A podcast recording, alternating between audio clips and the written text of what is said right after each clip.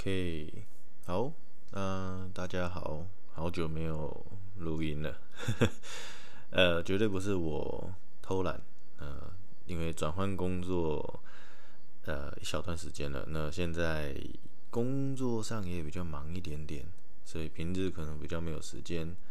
那另外也是因为都现在这样的情况比较难，你知道，大家现在都很没办法到处移动嘛，就是。正在封城，所谓的三级强化三级，有够强化三级，超级三级等等。那还好，目前看起来可能是快要呃降下去了。那希望可以顺利的降回二级、一级，甚至就没有呃确诊案例。那总之呢，呃，今天会录这一集，是因为本来就最近一直有一些想法，想要录一些东西。那也很巧的，刚刚正好有一位呃，算听众嘛，对，就是一位教练，那很热心的跟我分享了他听完一些讨论的心得。那我就突然觉得，好像这些话题跟他啊、聊过的，可以来跟大家简单的嗯分享一下。那当然还会参加一些掺杂一些我自己的想法，然后可能有一部分是他提到的。那主要是我们有刚刚稍微聊到，就比方说。像传统上的运动，呃，传统上的肌力力田的训练，那可能是某个样貌的，不不论是杠铃也好，无论是呃，就是不管是器材或者是它是什么样的理论，什么样的操作方法，那那是一种比较传统的做法。那但是现在又有一个比较新一点点的流派嘛，就是它很强调，更强调。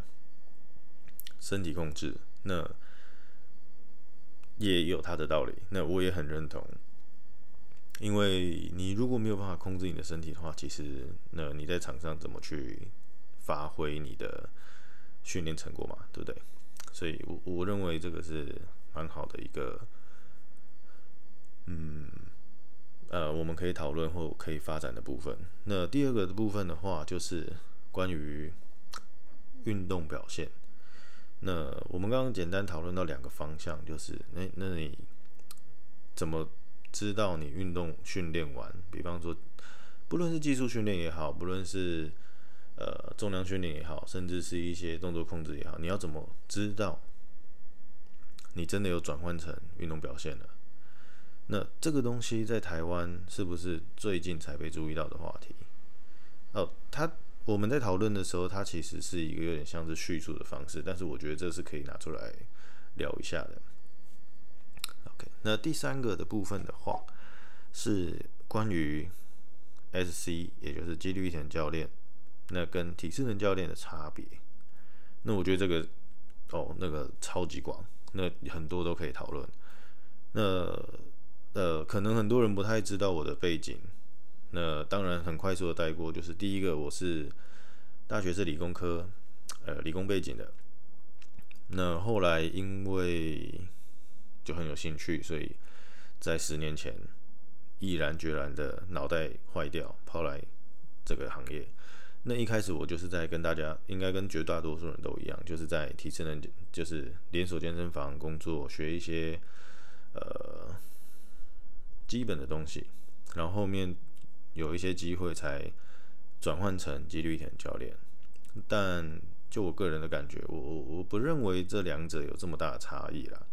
我觉得就是受众跟执行方法的这两点，导致了后面很多东西的不同。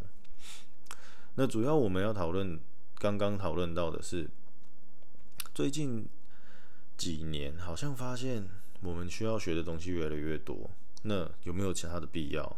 那为什么要学这些？等等。那等一下稍微讨论一下。那当然还有一个最大的话题，就是我们的运动员整体来说长期来看，我们有在培养他们吗？我我这边说的是以国家层面去讲，而不是一个教练对那个选手。OK，所以这几个地方我觉得可以都稍微拿出来聊聊。那等一下我会稍微就是说一下我的想法跟看法，那大家听听就好。那如果你们也有呃一些不同的看法或者是意见，或者是想要跟我讨论。呃，都欢迎，就是丢讯息给我。那当然就是非常欢迎，拜托。因为第一个就是再重复提一次，我就是希望大家能够找我，给我一些回馈。那同时这样子的做法也可以让我有更多不同的想法。那我觉得在这个行业中有一些不同新的想法跟点子，它是非常重要的。毕竟我们的行业它是一个对。人与人之间交流非常频繁的一个行业，那你如果没有这种沟通或者交流的能力也好，或者说你失去了这样子的环境，那我觉得会对你的专业发展，或者说呃，对于你的专业发挥吧，会差很多。OK，所以那 我觉得我们先从反过来好了。我们先从 GB 体能跟体适能教练的差异，就像我说的，我不觉得这两者有差到这么多。那当然，最主要的差异是在于说，肌力体能教练，呃，需要去提升对方的运动表现。第简单来说，就所谓的竞技体适能，你的肌力、你的爆发力、你的敏捷。那不不不不，柔软啊，活动度等等那些的，但是对于体适能教练，他们可能要注意的更多的是，这个人在来运动的时候能不能开心、有效果。那有效果当然也是很重要的，也是他们专也是专业所在嘛，也是我们专业所在，就是你要了解人体，你要甚至现在因为很流行。然后大家有各式各样的问题，你要懂得对方的心理，你要懂得对方的状态，才能够去引导他进入到一个良好的训练的情境之下。哦，当然这个东西，肌力体能教练他也很需要去学。可是，毕竟相对情况，呃，相对这两者，你的受众，一个运动员跟一个上班族。运动员基本上他的动机还是相对大的，所以这东西可能不是我们第一优先考量的部分。但是当然一样，我们的面对都是人，所以我们需要有这种跟人沟通的能力，解决他心里的不舒服，让他能够全心全意投入训练的状态。所以体适能可能会更偏向这种处理好人的状态，然后再进入训练中，又或者说。当然，很多人也只是希望能够开心的活动、运动，甚至得到一个比较好的这种生活整体的健康的服务嘛，或者是一些指引，给一个方向，让他可以很轻松的照着走，这样就够了。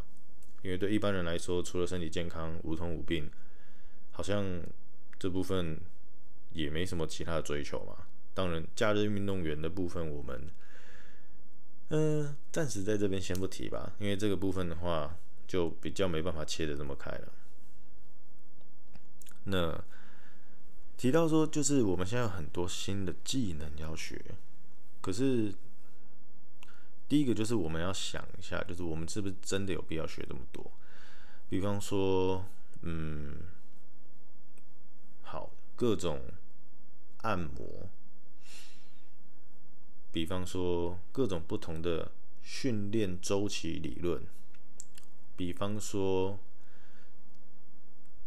这样说吧，就是从很久以前的悬吊系统、功能性训练、药球、沙袋、水袋、不稳定平面训练、举重、CrossFit，那还有什么呢？嗯哦，我记得还有一个滑板，然后可能呃当然还有一些这种各式各样的专项化的呃训练，比方说像是呃拳击、跆拳道，然后或是呃综合格斗等等，这都是不同的时期会红的，在体适能界相对更红。会被大家去注意到，说，诶，最近很流行这个，那我是不是要去考一下这个证照？我是不是要上一下那个认证？像刚刚提到的按摩也是，那还有一些，比方说你啊、呃，我们是教练，我们也要处理一些人的身体状况，可能我们要学一些关节松动术，学一些伸展的方式，学一些呃，甚至比方说呃，如何让对方。更好的去进入睡眠，像这种一些比较围绕在人的健康相关附近的资讯，或者是呃训练相关的东西，大家都要花很多时间，然后追求这样的一个趋势嘛，去学习。那这到底是有没有必要？当然，很大一部分可能大家会说，就是啊，你当然嘛，就是为了业绩嘛，很简单，我需要更多的客户。学一些新的东西，往好处讲，就是你可以刺激他们，让他们觉得，哎，有新的不错，蛮有趣的，我来上上看。那当然也有坏处啦，就是有些就是你知道比较没有良心的，可能就我一个 A 先卖你五十，然后一个 B 再卖你五十，然后一个 C 再卖你五十，哇，这样就卖的没完没了。所以我个人是蛮反对这个，嗯。呃，方式，但每个人有每个人的生活方式、生存方式，那在这边就不予置评。不过，单纯回到我们自己个人的生涯发展，或者说你需不需要，当你是一位教练的时候，你需不需要这么多东西？那我自己是觉得，我觉得上一些课程是没有问题的，也是好的。比方说，接触一些运动训练。呃，运动按摩训练，呃，抱歉在讲什么？运动按摩这是好事，毕竟，呃，他如果临时身体有一些不舒服，你总不可能跑去找一个运动按摩师来帮他按摩嘛。那第二个，如果他今天我就只是想要按摩，按摩完舒服多了，那我可能今天心情很好，我就会去买课等等。所以，呃，当然是好事。可是另外就是也有。一点疑虑就是说，比方说你学按摩，结果学到最后你很会按摩，结果你挂一位，你的名 title 是叫做教练。第一个这种专业技能上的跨领域的问题，你是一位教练，然后你跑去做按摩，那你到底在干嘛？第二个，按摩真的值得人家花这么多的钱来找你吗？OK，讲的很直白，就是钱。你花人家花这么多的钱来让你按摩一次吗？啊，当然了，好了，如果人家很很开心，那我们无话可说，只是一样放回来。我们是专注在我们个人的发展。你真的身为一位教练，需要学这些东西吗？可能会侵犯到其他专业领域的东西。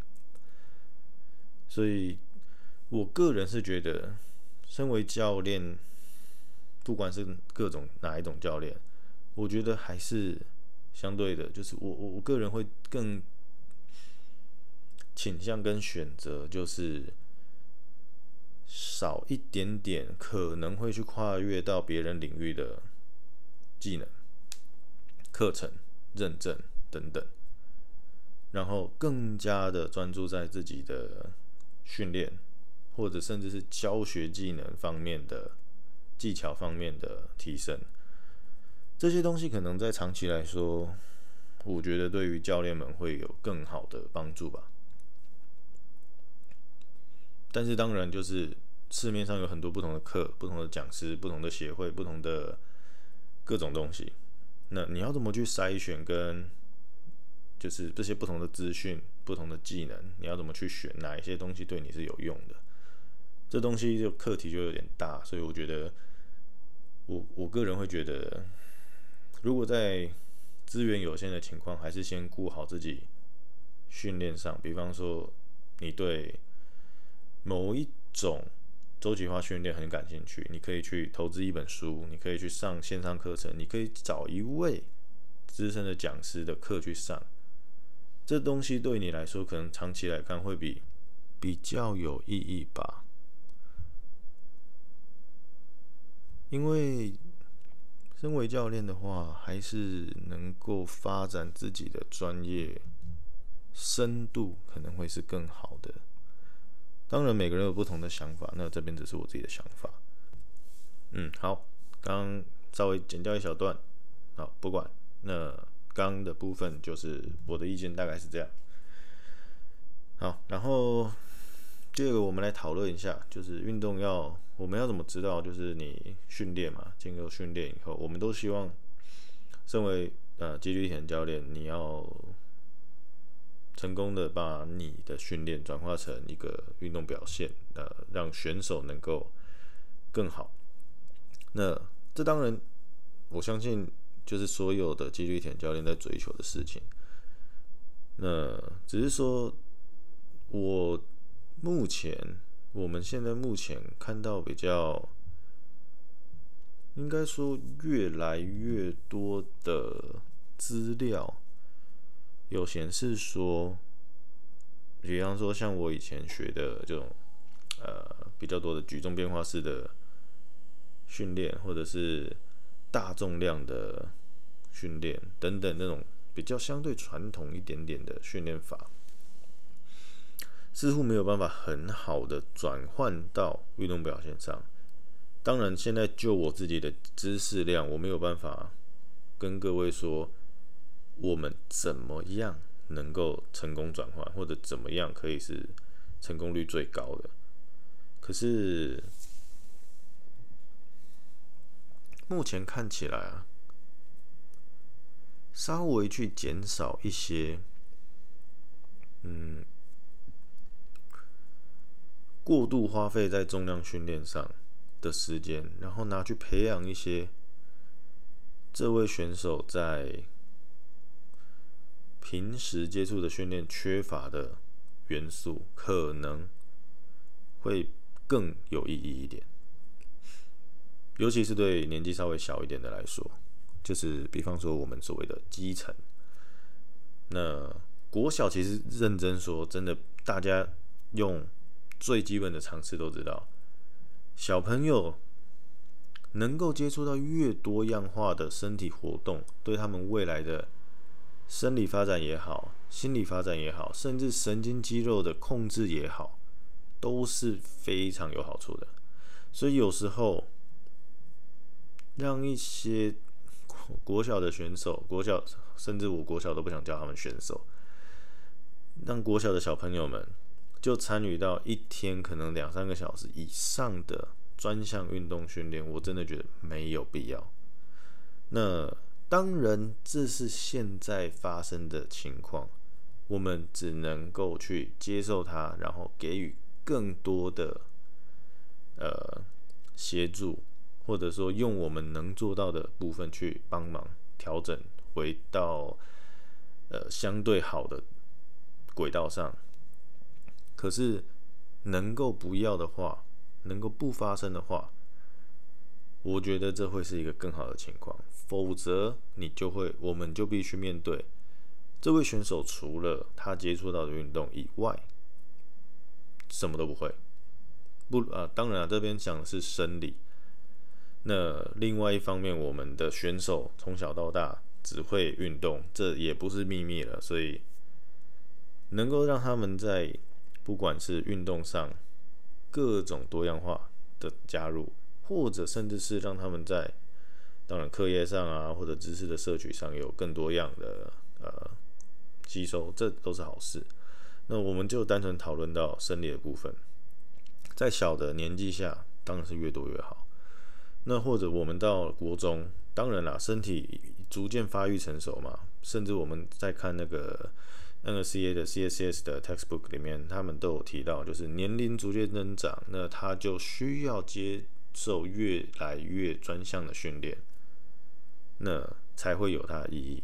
你太小接受，它只是限制它的未来的成长，就是我们提所呃传统提到的呃这种潜力耗尽的状况。那你让他太晚接触的话，他对于重量训练这个东西，可能根本没有办法在短时间内得到效效益，因为他还要重新学习，那反而可能会拖累他的专项化的专项训练的的量啊，或者频率，或者是他需要的刺激。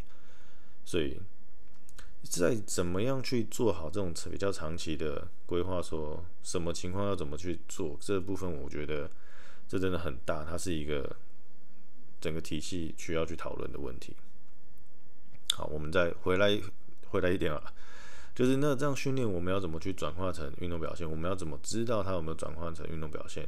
那很简单，就是现在只能知道一个大概的方向，就是我们可能要这样做，可以只得到比较好的效果。那当然，很多流派、很多呃理论是不一样的。可是，其实我觉得他，当然现在大家各位教练都很聪明，也很多资讯法呃收获取资讯的方式，大家的呃思考能力、逻辑能力也越来越好了。我们都知道一件事情，就是其实这些所谓的文献啊、研究都好，它都是基于一定程度的限制之下，你不可能是现实生活中的比赛，甚至是训练状态。所以我们只能尽可能的找到适合我们现在的选手的呃工具、理论都好，怎么称呼都好。比方说你的选手缺乏肌力，那我们就 OK，我们就去发展，找一套理论去发展他的肌力、最大肌力等等。那你的选手缺乏心肺耐力，那我们可能可以找一套理论，让他可以有更有。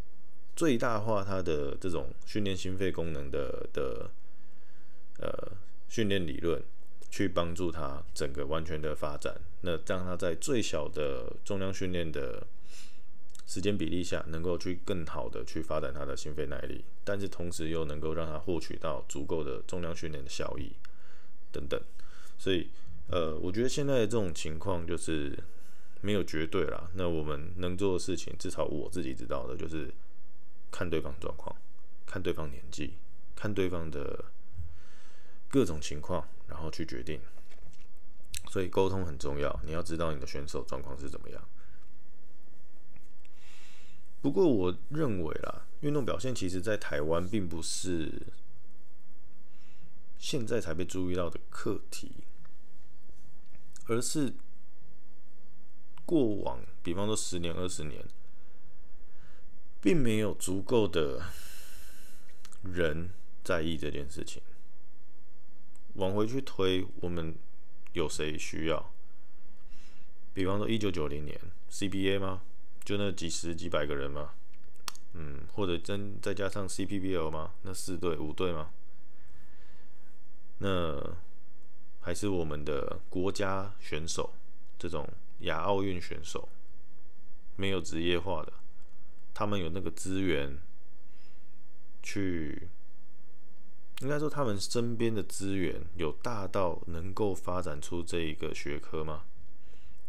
他们有办法带来足够的周边效益？为了提升我的一点运动表现，我愿意花上，比方说几十几百万进去，让你去研究，帮我能够更厉害。我们似乎在台湾并没有这样的环境了，然后加上那个年代，或者说甚至到现在一样，台湾的文化相对来说，华人文化相对更不重视体育，所以我认为运动表现不是现在才被注意到，只是说现在资讯发达，然后大家也某种程度上被美国影响，就是我们很喜欢看体育。但是我们一下就接触到像美国这种顶级的运动的殿堂，就是黑人的运动能力实在太好了。比方说，他们这些顶尖、世界顶尖的运动员的表现，让我们直接就觉得说：哦，顶尖运动员就是要这样，他们做的就是顶尖运动员的所需。所以，比方说。哦，菲尔普斯，他一餐啊，他一天吃一万卡，哦，顶尖选手就是要吃这么多。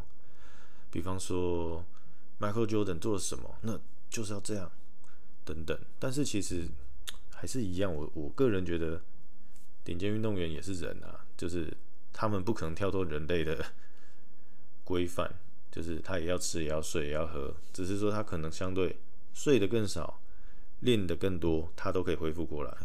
或者说，他可以在一样的疲劳情况下，他表现的比你好，等等。所以这样子，那又讲太远了，回来。所以运动表现在台湾，并不是现在才被注意到了，我觉得，只是说现在的时空背景下，比较能比较比较多人会去注意到这件事，而且加上体育产业，可以这么说吧，现在才越来越兴盛。比方说 P Plus，呃 pl Plus，然后 T One 嘛。然后已经，你可能我认为可能会消失的 SBL，那像 CPBL 现在也诶越来越好了，等等，那甚至是我认为像一些亚奥运选手都有一部分程度的明星化，我觉得这是好事，因为当他们能够把自己的影响力或者成绩转化成商业模式的时候，这时候他们才会有那个意愿，或者说。才会有人愿意去投入资源，把呃提升运动表现这件事情去更大、更专精，甚至就是把它商业化，让它变成一门生意，然后我们才能够从业者嘛，我们才能够得到更多的薪水，有更多的薪水，更好的福利，我们才能够去培养更多的从业的人员，然后加上我们能够去更。呃，心无旁骛的去发展自己的专业能力啊！如果各位是教练，你就自己想一下，当你一个月领个三万二、两万八的时候，你要怎么去专心的？你要怎么去发展自己的专业能力？嗯，或者甚至是你是一位自自由教练，那你赚很多钱没错，但是那些钱都是你用钱呃生时间去换的。你今天要去进修，你今天要多读两本书，就。注定你并没有那个，你的时间就必须拿去读书，你不可能有时间去上课。所以，对我们来说，当然了，对各个行业来说都是一样，时间就是非常重要的东西。所以我们如果有更好的环境、更多的资源，我们才能够去发展出更好的产业链吧，应该这样讲吧？对，所以我我觉得是像这样啦。所以其实讲到最后。这部分课题又变得有点太大了，我我的错，所以，但是越来越多人注意到运动表现这点是好事，这真的是好事。不过，我觉得大家还是要思考，就是谁能够真正帮助到你？我我不认为有一个人跳出来说这个我行，这个我会，这个我办得到，什么都这样讲的话。哎，很大一部分在我的经历啦，这些人都是怎么讲，吹牛碰风仔，所以如果他真的做得到，很好，超棒，神。但是我个人认为，像这种情况下，反而大家要审视一下，这真的能做得到吗？如果可以的话，怎么做到的？你过往做了哪些成功的案例？那怎么去说服你？你能不能被他说服啦？这件事很重要。你要去了解对方到底真的做了什么，而不是哦，你是一个教练，好，我相信你。有相信是很好，但请还是要把关一下你的时间、资、金钱，最重要的是时间。你花了三年跟这个人以后，你这三年再也回不来。请相信你的教练，但是你的时间很重要，所以请你要好好的去挑选。但是如果你挑选你相信他，那也请给他很大的支持。反过来说，教练们也一样，我们要好好的充实自己。OK，这也是我现在在尝试做的事情，一定要真的多多学习，然后去。能够更好的去让选手们理解你到底能够帮助他多少，那这一点我觉得是非常的我直到现在都还在学习的事情。沟通真的非常的不简单，应该这样讲吧。嗯，最后生理控制的部分的话，我不是这么的熟悉啦，但是我个人觉得这个理论上听起来是很好的，或者说这个概念是好的，因为。呃，举我自己的例子来说好了，我以前刚接触运动表现训练的时候，我做很多我们所谓的三项或者是一些举重动作等等。对，那段那段时间，我的身体变得很有力，可以这样讲吧。但是其实啊，我打篮球的，但是其实我在场上除了对抗性变好，我不觉得我的投篮有，当然投篮这种东西要练才有，但我也不觉得我在。运动场上有特别的优势，我没有，并不会因为我蹲的多、推的重，然后我就跑得快一点、反应快一点。我觉得那更多的是我天生的能力。所以我觉得动作控制上，尤其是在运动表现端的身体控制，我们更需要去注重的是，除了你的基础的这些，刚最一开始提到的竞技竞技体适能。肌力、敏捷，然后爆发力啊、反应能力等等，甚至现在也有一些认知能力等等。除了这些以外，你身体能不能在竞技运动状态的这种挑战下，能够去更好的、更好，就相对别人更好，相对你以前更好的控制你的身体，做出动作，或者更有效率的做出动作？那这是一个很重要的。方向吧，所以当然我知道生理控制这个概念，我觉得是我自己的认知是从 PT 这部分过来的。那可能 AT 也有，但我不太熟悉这个部分的界限，或者说大家的业务范围。所以我个人会比较认为，就是我会把它称呼叫做运动表现状态下的生理控制。那这部分我会觉得是我们 SC 可能未来要。呃，专注发展的一个地方，因为唯有他能够在他的运动竞技状态下发挥出他的百分之百的水平，他才我们的工作才有意义。不论你把他练得再强壮，再肌肉发达，不论他在重量训练室里面表现得多好，他如果上了场什么都表现不出来，那你那些杠片、那些重量都是没有意义的。那当然，你这些东西也是很感谢，就是有很多人愿意跟我去分享。那尤其是前几集有出现的易凡大大最强教练，那他对于这些一些比较新的资讯，像一些比较新的训练的概念，他吸收的是真的蛮多的，所以获益良多。不过，我也希望，我相信他也希望啊，就是能够借由这种呃，对相对低成本的方式，因为大家都没什么，业界相对来说资源还是比较少，然后管道也比较少，利用这种相对低成本的方式，能够去跟各位分享一些，呃，像今天这样我自己的想法，或者是他在外面学习到新的东西。那当然，如果有各位有任何一位教练、任何一位选手愿意来找我，然后我们聊一聊，也 OK，这都很棒。我们可以讨论一下该怎么进行。那或者只是单纯线上的交流，我也觉得很高兴，因为今天就是有人愿意来找我聊天，丢出他的想法，那我才有机会录出这一集。当然啊，这听起来就是今天讲的其实没有很多，那主要是。我还是比较习惯，就是边讲边会稍微思考一下。那如果今天大家觉得废话比较多的话，也可以跟我跟我讲。那以后我就是先可能想好最精简的那种方式，以后再直接好开始录，可能就三分钟搞定。那就看大家的想法如何了。那最重要还是记得要给我回应。给我一些回馈，拜托，在这边恳求大家，有回馈我才有一些想法，我才知道要做什么，不然的话真的会憋很久，我都憋不出个东西来。那虽然这东西也不是一个什么必必定要做的东西，可是就是希望借由这东西得到一些自己专业上的提升、新的想法、灵感以外，也希望能够多认识人吧。所以，OK，所以今天就到这边吧。